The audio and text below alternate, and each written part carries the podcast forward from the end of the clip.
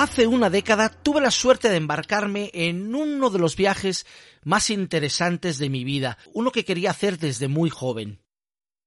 Ahí por Navidades del 2010 me subí en Moscú al tren transmanchuriano, una rama del transiberiano, y pasé casi dos semanas atravesando Asia en una aventura sin igual, de verdad, es una aventura sin comparación. Yo ya conocía partes de Rusia, Mongolia y China, pero atravesar Siberia en invierno era un sueño que yo tenía y, de verdad es una pasada. Eh, el tren paraba dos o tres veces al día. Normalmente teníamos quince o veinte minutos para estirar las piernas o comprar algo a las señoras que montaban sus puestos en los andenes. Casi siempre yo les compraba algo y a menudo lo que compraba era pescado ahumado. Creo que era trucha, pero nunca estuve seguro. Da igual. Era un pescado ahumado muy diferente a lo que encontramos en los supermercados de Occidente. Era un ahumado real, casero. Pescado ahumado como lo comían nuestros ancestros en el Paleolítico. Lo comí con gusto y curiosidad. Lo disfruté por amor a la gastronomía. Estás entrando en la zona que excita tus sentidos. La presentación. El aroma. Las texturas. El crujir de cada bocado. Y desde luego, el mejor sabor. Esto es... Por amor a la gastronomía. Con Jesús García Barcala.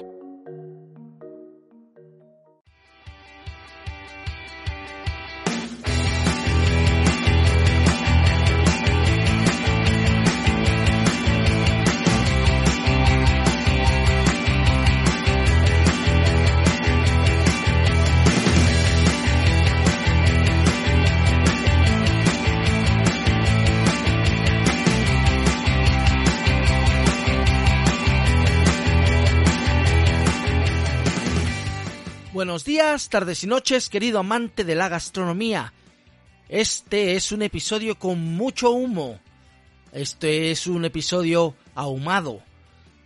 Hoy tenemos un gran programa en el que aprenderemos todo acerca de los ahumados, empezando por el producto base, pescados, carnes, bacon, pasando por queso, condimentos y hasta algún té. Aprenderemos los procesos, los sabores, la historia y por supuesto alguna receta. Quédate con nosotros y acompáñanos en este viaje. Soy Jesús García Barcala y esto es Por Amor a la Gastronomía.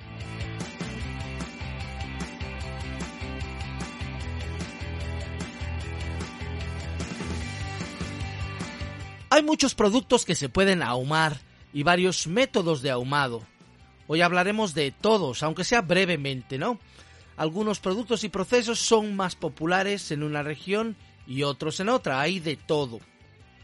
Pero quiero empezar por el principio, hace decenas de miles de años.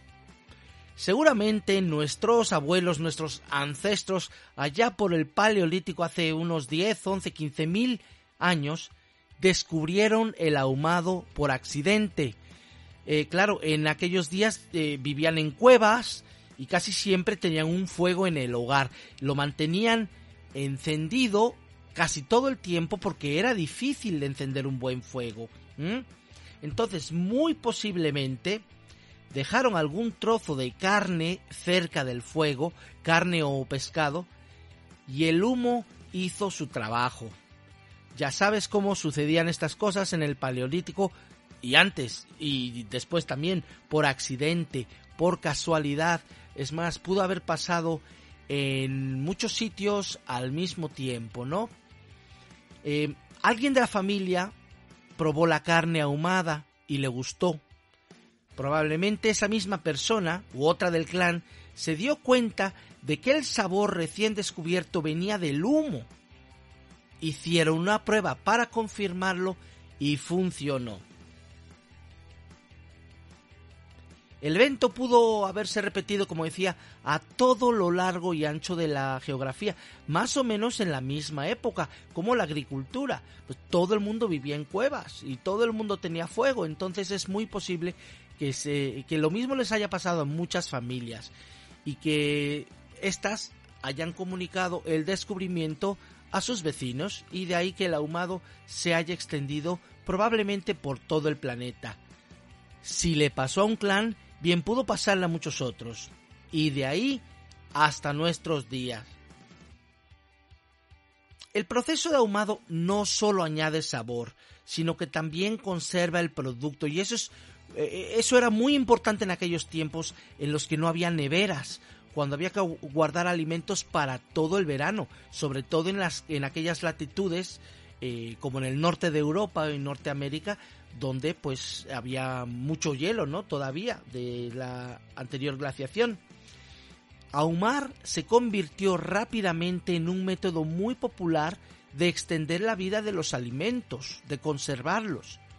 Era muy barato y muy sencillo y además añadía algo de sabor a los alimentos. Los arqueólogos han encontrado restos de ahumadores en casi toda Asia, Europa y Norteamérica. Y bueno, te preguntarás por qué no en el sur.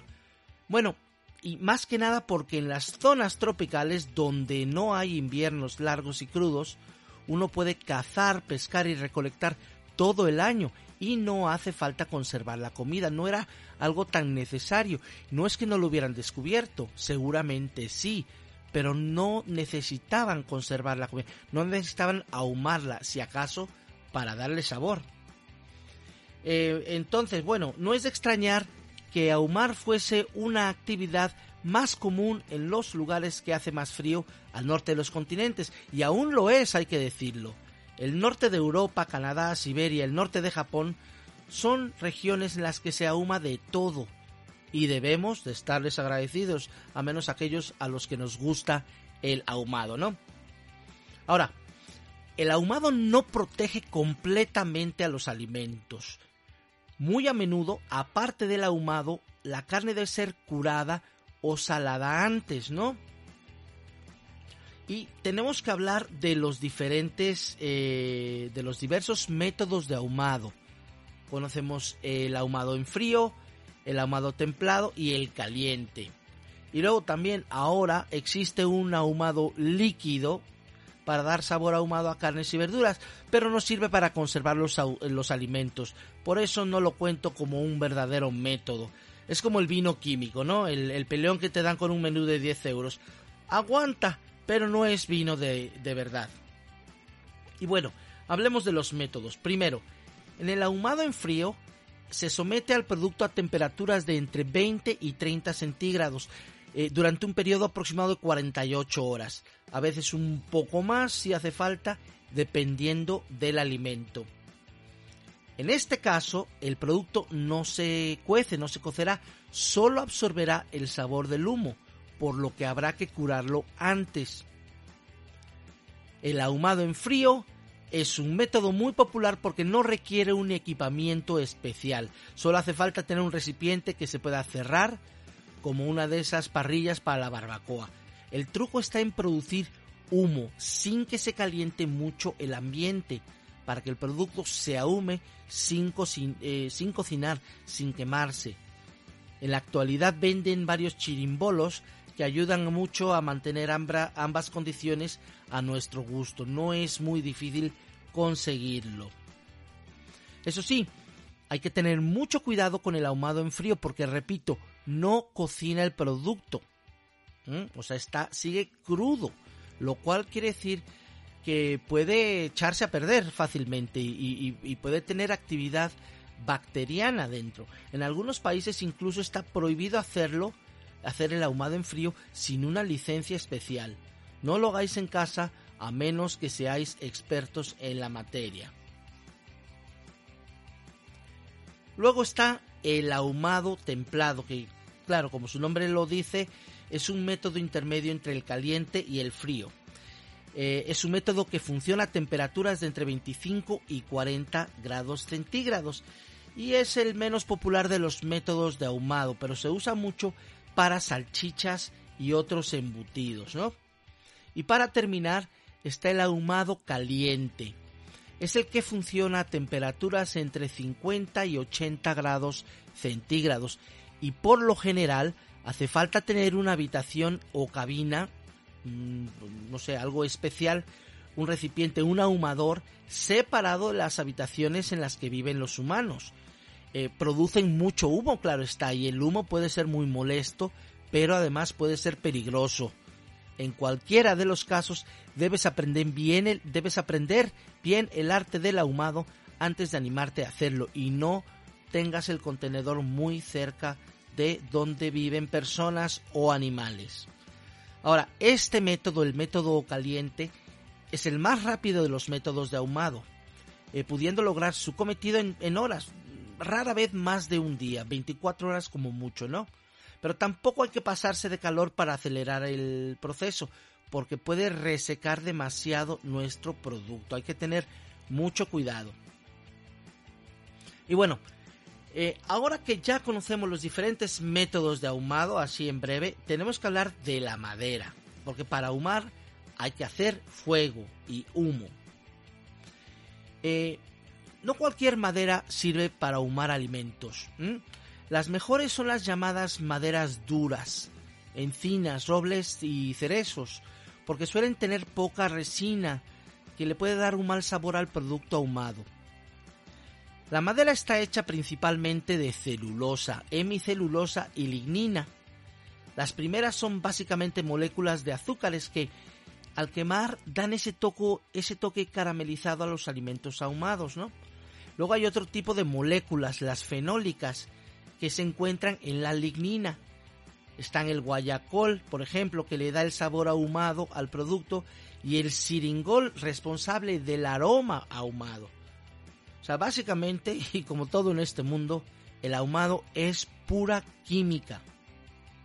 Luego esas mismas moléculas fenólicas impiden el crecimiento y proliferación de bacterias, lo cual ayuda en la conservación del producto. Eso sí, las moléculas se degradan con el tiempo, por el que eh, con el tiempo también el, el, producto ahumado puede perder su sabor y aroma. Em, ahora, también están, por ejemplo, no siempre se tiene que usar madera. Para los métodos modernos, como en el, método en frío que hablaba de que venden chirimbolos o que se puede hacer fácilmente en una barbacoa de esas que tenemos en casa, eh, se pueden comprar pellets también de, pues viene siendo conglomerados de madera. No son especiales para ahumados y funcionan muy bien. Yo los he usado y la verdad es que son tan buenos como cualquier, cualquier madera y, si vives en la ciudad no es fácil de encontrar eh, leña, encina, roble simplemente para, para hacer tus ahumados. Entonces te recomiendo que en las tiendas de bricolaje eh, compres los pellets de madera para ahumado frío. Luego, ya sé que no cualquiera tiene un ahumador en casa, al menos, como decía, no del tipo necesario para el ahumado en caliente, pero hay gente que sí los tiene. Si vives en un pueblo en un, eh, o tienes una finca en la montaña, o incluso, ¿por qué no?, en la playa y tienes un sótano o una habitación especial, puede ser. Eh, lo que necesitas es espacio, una habitación o una caseta dedicada. No hace falta que sea grande, pero eh, lo mejor es que esté separada de los espacios usados por los humanos. Yo he visto ahumadores muy bien montados con equipamientos de lujo, pero también he visto ahumadores muy rústicos. Por ejemplo, una caja de madera del tamaño de una, de, una nevera, precisamente si mal no recuerdo, la caja que tenía mi amigo había contenido una nevera. Era una caja de madera, pues unos 2 metros de, de alto, unos 80 centímetros de, ancho y de profundidad. Y ese le, esa le funcionaba perfectamente a mi amigo. También los he visto en, en pequeñas, pues dijéramos, cuevas, ¿no? Eh, hay, hay ahumadores. No, recuerdo una cueva que tenía un señor hace ya muchos años en Estados Unidos. Eh, lo que sí no sé si la cueva la había hecho él, o sea, era un montículo y tenía un agujero ahí pero parecía una cueva natural, no, no sabría decirlo. Pero bueno, si vas a hacer ahumado, eh, ahumado templado o frío, no hace falta tanto. Con un asador casero eh, basta. En las tiendas que venden productos para el hogar, para el hogar o, la, jardinería, eh, venden unos pequeños contenedores para meter los pellets de madera. que viene siendo, te digo, como decía antes, acerrín comprimido. Y están hechos estos pellets para quemar lentamente y producir el humo necesario, recordando, sin elevar mucho la temperatura. Pero bueno, yo no soy experto en ahumados, ¿no? Yo no tengo una gran finca, un, ahumador, entonces ¿qué hago? Pues prefiero comprar los ahumados ya listos y empaquetados. Dejo el trabajo del ahumado para los artesanos, eh, para las manos adecuadas, ¿no? Me aseguro un producto seguro y de calidad, al menos si no lo ando comprando ahí en el mercado negro.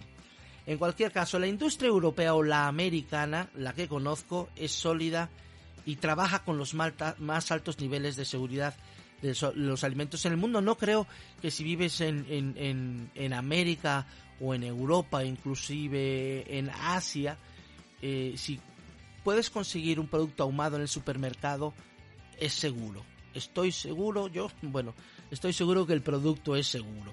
No deberías de preocuparte. Pero bueno, en cualquier caso, eh, yo prefiero comprarlo y consumirlo y ya nada más lo uso directamente en mis recetas. Como la mayoría de las personas, probablemente el ahumado que más consumo es salmón, eh, también me gusta la trucha y el bacalao ahumado que puede, puede estar muy rico. Pero hay otras, hay, hay, otras cosas, por ejemplo, el queso, me encanta el provolone ahumado, ¿no? Em, eh, hay varios quesos, de hecho, que puedes encontrar ahumado, el mozzarella también eh, ahumado es riquísimo, el bacon ahumado, algunas carnes ahumadas, hay un pavo ahumado que me gusta comprar en el supermercado, en uno de los supermercados eh, a los que acudo. Y ahora que estamos cerca de las fechas navideñas, recuerdo que cuando era pequeño en mi casa muchas veces teníamos sobre la mesa un pavo ahumado, que me recordaba mucho a lo que es el lacón aquí en España, ¿no? Entonces, todo el mundo yo creo que come ahumados, eh, em, en prácticamente todos los países del mundo se encuentran buenos productos ahumados en los supermercados. Así que no tendrás ningún problema para encontrar los ingredientes de esta receta que nos va a dejar Maripili con salmón ahumado, por supuesto. Hola Maripili, ¿cómo estás? Hola, hola Jesús, ¿qué tal? ¿Cómo estás? ¿Ya estás preparándote para las navidades? Pues sí, intentando cuidarnos para luego no quejarnos de que nos aprieta el cinturón. Pues sí, es verdad pero por eso hoy he traído una receta ligera y sana y súper rica. Es un mil hojas de salmón ahumado con aguacate y una fruta muy de la temporada, la mandarina. ¿Qué tal, qué tal? Una de tus preferidas. Mmm, qué rico. Me encantan los tres ingredientes, Maripiri, de verdad. Suena muy rico. Bueno, hay más, pero antes demos tiempo a los oyentes para que cojan un bolígrafo y un papelito. Ahora sí, estos son los ingredientes. Eh, eh, vamos a ver los ingredientes para cuatro comensales. Necesitamos dos manzanas Granny Smith, 200 a 250 gramos de salmón ahumado, 150 gramos aproximados, aproximadamente de queso crema, un puñado de nuez peladas broceadas, media taza de cebollín fresco picado, un puño de semillas de sésamo o ajonjolí, como se dice en México, aceite de oliva virgen extra, tres mandarinas, dos cucharadas de vinagre, sal y pimienta. Ahora bien, vamos a preparar primero la salsa de mandarina. Solo se necesita el zumo de tres mandarinas medianas, las exprimes y añades dos cucharaditas de vinagre y dos cucharadas de aove una pizca de sal y pimienta. Se ponen en un caso a reducir. Debe de quedar como un jarabe muy ligero, no muy espeso. Esto normalmente se hace en un minutito más o menos.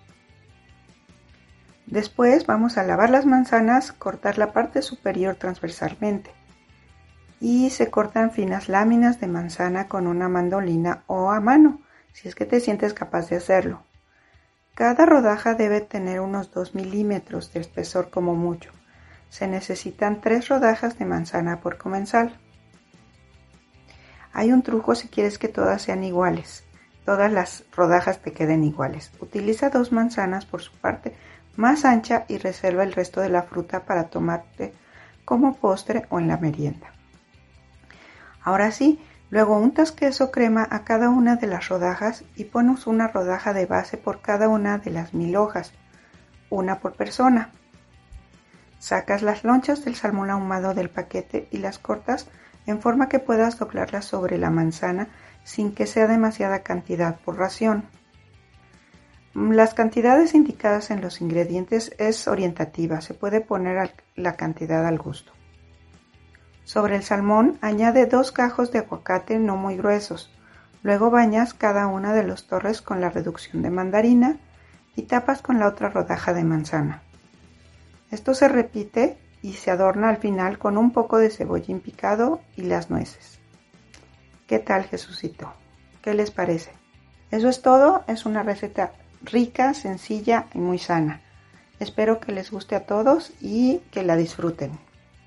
Pues muchas gracias Mari Pili por esta deliciosa receta. Seguro que algunos nos atreveremos. Yo pienso hacerlo muy pronto además. Y vamos, esperamos que te tengamos muy pronto para otra de tus deliciosas recetas. Pues estamos en contacto y mucha suerte a todos. Que estén bien. Chao. Bye bye. Muchas gracias. Buenas noches.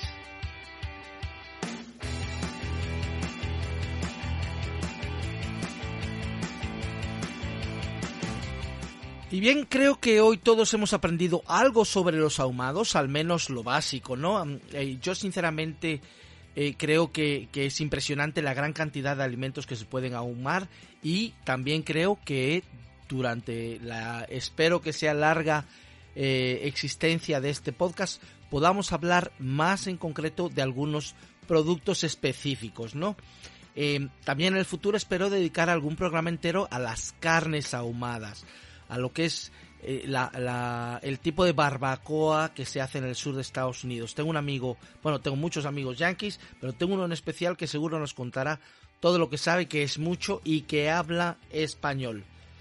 Por lo pronto, quiero recordarte que si no lo has hecho ya, te suscribas a este podcast y nos recomiendes con tus amigos en las redes sociales.